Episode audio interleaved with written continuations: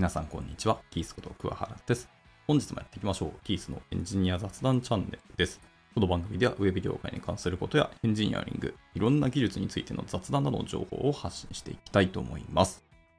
本日はまタイトルになります、ボイシーフェス2023ですね。まあ、株式会社ボイシーさんがえやられている、え毎年やっていますね、えっ、と、フェスです。1年に1回のフェスなんですけども、まあ、こちらに今回お金払って、え参加をしたと。参加っていうのも普通にあのリスナー側ですけどね。はい、配信側に立てるんだったらそれは光栄なことではあるんですけど、あ今回も視聴側というところでリスナーとして、確か3900円だったかな？ぐらいだった気がします、チケット代が。はい、聞いていたんですけど。まあ、今回は特にゲストの方々とか、えーまあ中の方もそうですし、まあ代表の緒方さんもそうですけど、いろんな方がですね、今回ボイシーフェスやるぞっていうのを SNS ですごい発信をされていたので、まあ参加者が本当に多かったと思いますし、まあ尾形さんの悲願だった、の1万人参加者ですね。っていうのを今回達成したらしいんですよね。最後ギリギリだったっていうみたいな噂を聞きましたけど。いや、すごいですよね。音声配信は僕もやってるからわかるんですけど、音声の世界でこんだけイベントをやる、ややること自体別にできるんですけど、このイベントをやってこれだけの人を集める、しかも優勝、有料で3900円ですよ。まあ多分、その金額だけを見たら、音声配信、このイベントのためだけに3900円のチケット払うって、ほんまかいみたいな思う感触は多分あると思うんですけど、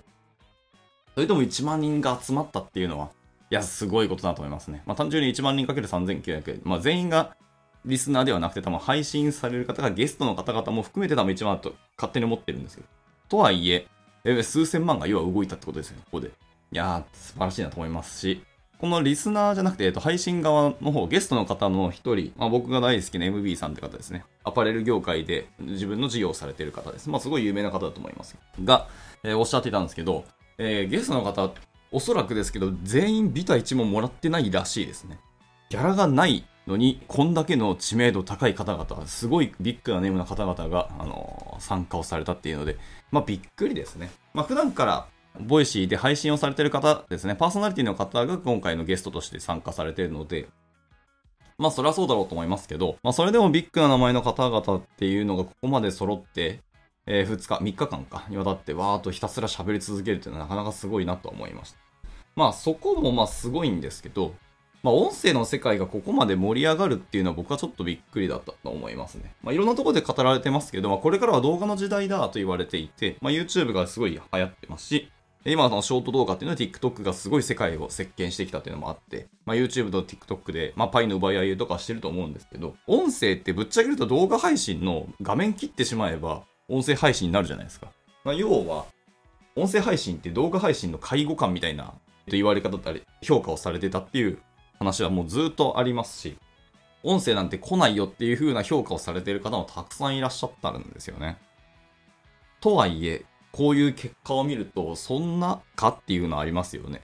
まもし YouTube でなんかイベントを、同じようなこう、なんかのイベントをやるって、結構難しいというか、コンセプトどうするみたいな正直あると思いますね。やらなくてももう YouTuber ですごいチャンネル登録者たくさんいらっしゃる方とか、個人で勝手にやればいいじゃんみたいなところあるし、これに参加するメリットなんだみたいなところはあると思います。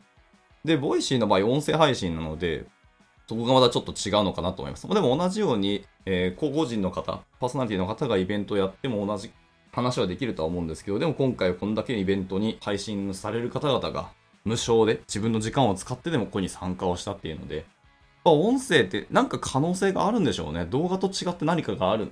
し、なんかの楽しさっていうのがあるのかなと思います。まあ、目を塞がれることがない音声っていうのは、ひたすらまあ、ながら聞きすることが多いと思いますけど、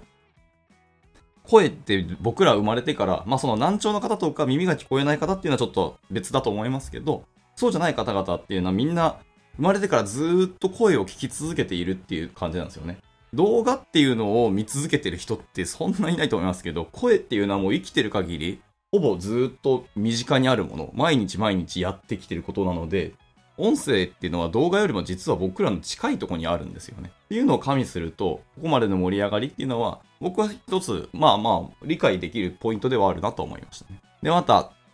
えー3900円っていう値段なんですけど、まあ、サンキューだと思うんですけど、予想としては。あのーこれ安いと思いましたね、僕。そういろんな著名な方々もそうですし、最近音声配信、ボイシーで配信される方に政治家の方も結構いらっしゃったりとか、まあ、そのいろんな道の専門家だったり、まあ、医学やられてる方とか、大学研究員やられてる方もいれば、こうやって IT 業界でバリバリ活躍してる事業家の方もいらっしゃるんですけど、そういう人たちが赤裸々に自分たちの今考えてることとか見てること、で、お互いの対談ですよね。で、えー、お互いが感じてることとかをひたすらぶつけ合うっていうところが、まあめちゃくちゃ学びあったし、ここまでのコンテンツ量を3900円で、今ならまだ間に合うんですかね？わかんないですけど、一応これ11月30今月末まではずっと聞き続けられるんですよね。いや、これは安いと思いましたよ。3900円で講演会をされてる方も結構いらっしゃるんですよね。で、そういう方をゲストとして呼んだりすると、結構お金かかるんですよね、ギャラ。で、1人何時間で、まあ1時間ないし2時間で、まあ、何万円ですみたいな。まあ人によっては何十万円ですっていう話が、当たり前みたいな方々を3900円でこう、毎回毎回1時間分の配信を聞けるってのは、まあ美味しいなと思ってて。で、僕も 全然聞ききれてないんですよ。えー、合計何本あるんですかねこれ。何十本あるんだろうなっていうようなコンテンツ量なんですけど、これを僕まだ全部聞けてないので、まあ今月いっぱいずっとひたすらボイシーをこの辺を聞いてて、えー、いつも聞いている、パーソナリティの方々は毎日配信されたりとか、週1で配信されてるとか、普段の、えー、レギュラー配信もあるんですけど、ちょっとそっち行ったり全ストップして、ひたすらボイシーフェスの話を聞こうかなと今思ってます。いや、これは、自己投資の面でぜひお金払って聞いた方がいいと思いますね。まあ、僕とも僕の感覚ですけど、まあ、皆さんがどこに投資をするとか、どこにお金かけるかは人それぞれですけど、これだけのお話を聞ける機会っていうのはまあないなと思ってるので、これは僕は超お買い得だと思ったし、3900円めちゃくちゃ安いですよ。でしかもパーソナリティギャラが出てないっていうのは本当にすごいと思います、これは。はい、まあ聞いてますけど、いやー、なかなか、音声ってこんなに盛り上がるんだってことですね。あ、参加者よく見たら1万1000名を超えたらしいですね。はい。で、アーカイブ配信チケットもまだまだ全然発売してると。あ、じゃあ全然まだ今聞けますね。はい。えー、過去最多79名のパーソナリティが本気の人生相談を届けっていうのが今回のテーマですね。はい、人生相談ですね。まあ、この昨今、え、コロナ禍の中で、いろんな方々が自分の人生っていうのを見つめ直して、はい、まあ、IT 業界だと結構いろんな方が転職をされてるのは結構聞きましたし、あそこの CTO されてた方とか、あここの代表されてた方が、そこのベンチャーに自分乗り込むんだっていうので、いう事例を僕も結構見てきてて、まあ、その CTO 協会にいるからかもしれないですけど、そういう情報は割と流れてくるんですね。っていうので、いや、本当に人生を皆さん見直したというか、リモートワークになったから自分を見つめる時間が本当に増えたんでしょうね。内政の時間が増えたっていう風に捉えてもいいかもしれないです。逆に言うと、今までそれだけみんなは内政をしてなかったんだなっていうのが、まあまあまあ、顕著に現れたっていうのもあるかもしれないですけど、まあそういうことをテーマにした、えっと、人生相談をいろんな方々がいろんな角度、まあ自分の専門分野の中でお話をされているっていうのは、まあ面白いですね。単純に面白い、これは。まあこれ面白いと思うかどうか、あの、まあ人それぞれだし、感覚の違いはあるかもしれないですけど、はい、ぜひぜひ聞いてみていただければと思います。で、ステージ A とステージ B って2レーンあって、で、それぞれで、えー、いろんな対談がずっと走っていくと。で、パーソナリティがしかも今回79名なんですけど、まあ、重複して配信される方もいらっしゃいましたね。なんか3回か4回出てる方もいらっしゃったりとか、1回だけの方も多分いたと思いますけど。っていうので、ひたすらこれしかも生放送なんですよね。その場でゲストの方々が1本ずつずっとひたすら、え、ー、と、2レーンのどっかで喋っているっていうことをずっとやるんですけど。あちなみに3900円払ったら、その 2, 2連両方とも聞けるんですね。全コンテンツが聞けるっていうので、これは本当お買い得だなと思います。で、まあ僕も何本か聞いていて、まあ今も聞いてて面白いなと思ったやつはあるんですけど、でも僕はやっぱなんだかんだキャリアのお話聞くことが多かったからですね。うんうんうんうん。なんか大人の学びに限界あるかみたいなところもお話であったりとか、ここが変だよ日本のビジネスパーソンとかタイトルめちゃめちゃ面白かったですね。はい。などなど。まあ、あの、伊藤洋一さんの話とか結構面白かったし、あとはメンディーさんとケンスーさんの掛け算だった、やりたいこと全部やって今後どうするみたいな話とか、まあ、これはまた、メンディーさん僕、あんま知らないんですけど、まあ、テレビでたまに見たことはあるんですけど、音声配信全然聞いたことなくて、あ、この人こんな感じだったんで全然違う人だなっていう風に感触があって、イメージやっぱ変わりますね。で、それは別にいい悪いはさておき、えー、本当にメディアっていうのはやっぱりメディアのキャラクターを皆さんされてて、個人でこう喋ってる話を聞くと、あ、本当のパーソナルはこういうとこにあるんだなっていうのが見えるので、まあそういうことを知るって意味でも、でもいいかもしれないですね。やっぱりメディアっていうのは皆さんなんていうんですか、あの、仮面をかぶるんだなっていうのはつくづく感じました。まあ、それはメディアの世界で戦っていくってことを皆さんは理解して、そのどういう戦略でいくかっていうので、ああいう振る舞いをされてるってことだなっていうのもよくわかるので。まあ、でも、それでちゃんとメディアから呼ばれて、こう、活躍をしているっていう実績もあるので、まあ、そこはやっぱすごいと思いますよね。いやー、なかなか面白いですけど、僕はやっぱ学習っていう点がすごく強いというか、興味関心が強いので、その学習周りの配信されてる方と、まあ、あとなんだかんだお金ですよね。ビジネスというかお金というか、日本この先大丈夫か的なお話を結構僕はやっぱ聞いてしまいました。で、もう皆さんがおっしゃってるのはやっぱり日本やばいよねって話をしてるけど、このやばいの観点が、えっ、ー、と、皆さんも意外とそう情報感度が低かったりとか、日本、あ、そう、日本の方々ですね。えー、視点がちょっと浅かったり、まあ単純に要は今、可処分の金がみんなに回ってないけど、その本質はどこにあるみたいなところで、単純に額面が上がってないっていうのももちろんあるかもしれないですけど、その税金を、え節税するっていうところで、引かれてる金額が減れば、結果的に手取りは増えるじゃんみたいなので、企業が、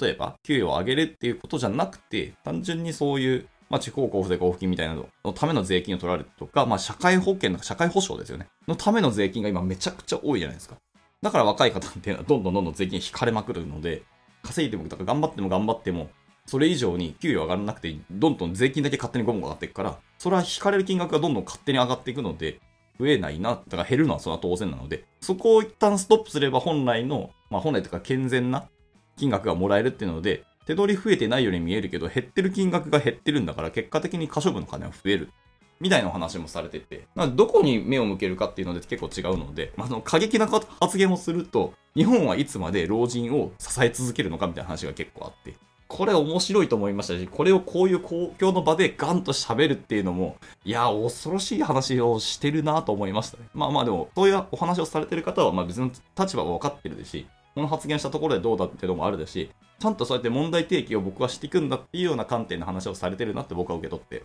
それは本当いいお話だなと思ったりはしますね。あと面白かったのは、あの、あたかさんですね。あの、すごい研究家の方だと思いますけど、あたかさんです。あの、新日本とかの本書いた人。あと、一周から始めようの著者の方ですね。安宅さん僕本当大好きで、彼のお話結構聞くんですけど、その安宅さんと、えっ、と、ボイシー代表の緒方さんの対談、えー、思考で未来を変えられるかって配信。僕、これが今回の僕 MVP なんですけど、今のところは。はい。安宅さんがおっしゃったのは、もうなんかそういう真面目というか、権威な方々がすごい難しい話をガンガンしたりとか、いろんなこう、体系立ってしっかり勉強しなきゃいけないみたいなところは、もう一回ガン無視でいいと。そんなもん勉強しなくていいよっていう話をしてて、え、そんな断言してええんやっていうぐらい、ざっくばらんなお話をされてました。で本当に自分のしたいこととか、興味あるところに全力で投資していけばいいんじゃないのっていうのが、あたかさんのおっしゃるお話で。感じる心とか気づきの大切さみたいなところみたいなところが、あたかさんの今おっしゃってるみんなにもとって大事なことなんじゃないのっていう話をしてて、あ、そうなんだねっていうところですね。まあ、とにかく今は、ま、なんか学びと、えー、成長と、あと、結果を求められるっていうのがすごく強い時代ではあるんですけど、まあ、そんなガン無視で、とにかく自分が今やりたいことに、とにかくやっていくと。人生豊かにするにはそっちの方向だよねっていうのが結局、あたかさんの結論っぽくてですね。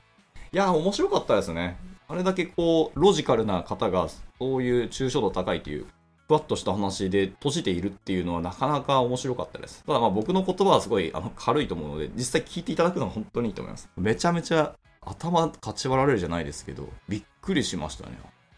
そんな話が聞けると本当に思ってなかったんですよ。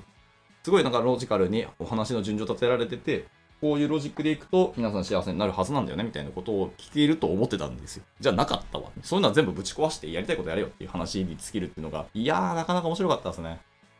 ただ、まあ、人類の進化ってやっぱそうなんですけど、こういうことができるかもとか、こういうことをしたいっていう思考ですよね。思ってることをどんどん実現していって今に至るっていうのがあるので、それが今どんどん減ってきている。むしろ必要なこととか、あの、求められていることとかよりも、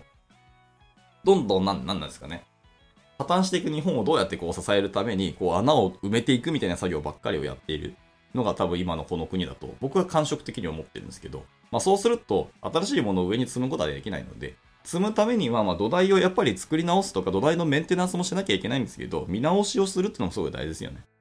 で、次の新しいものを生みたいんだったら、もう今の土台の上に積むことはできないみたいな話は全然あると思うので、じゃあ新しい土台をやっぱり作り直して、そこの上にどんどん積んでいくっていう話も全然あると思います。で、そうするために、まあ、え、っと、求められてる今社会の話もそうですけど、自分たちのやりたい世界観っていうところをベースにした土台を作るのがすごく大事なんだろうなっていうふうなことを僕は感じました。まあ、とにかくボイスが僕はすごく良かったし、僕あの、これは3900円の価値は